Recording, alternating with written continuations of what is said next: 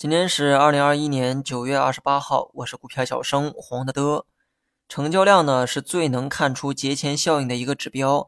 那么多数情况下，节前呢都会出现缩量的现象，因为卖出后的这些筹码一般呢不会选择在节前再买回去，买卖两头的流动性啊不匹配，成交量呢也就会越来越少。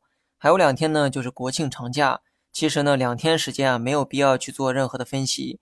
长线根本不在乎两天的波动，两天的行情呢也改变不了长期的基本面，而短线呢也没理由在最后两天去做，因为这个周期实在是太短。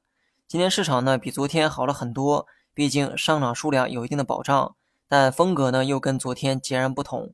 昨天崩盘的周期股啊，今天呢开始暴力反弹，光看着就觉得刺激。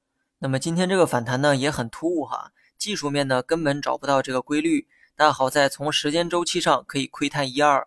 一般前期暴涨过的这个板块，一旦出现了调整，今后呢会大概率在高位保持一个宽幅的震荡。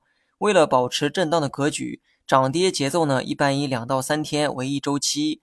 通常呢大跌超过两天就会反弹，反弹超过两天就会再下跌。从过去两周的走势来看，周期股呢的确保持着这样的节奏。想不想知道我是怎么发现这个规律的？答案是经验哈。而经验来自长久的看盘，每天盯着涨跌没有任何的意义，股价呢也不会因为你的虔诚而上涨。看盘的时候啊，多观察一下走势规律，等下次再出现相同走势的时候，你就知道该怎么办了。按照时间周期来看，周期股今天的反弹呢是可以理解的，但每当反弹的时候，人们最好奇的永远是反弹的高度，而不是反弹的原因。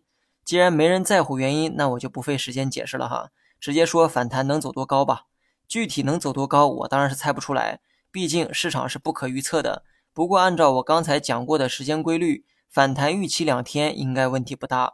而当连续反弹超过两天的时候，下一步你就该预期回调了。以上呢是我对周期股的一个看法。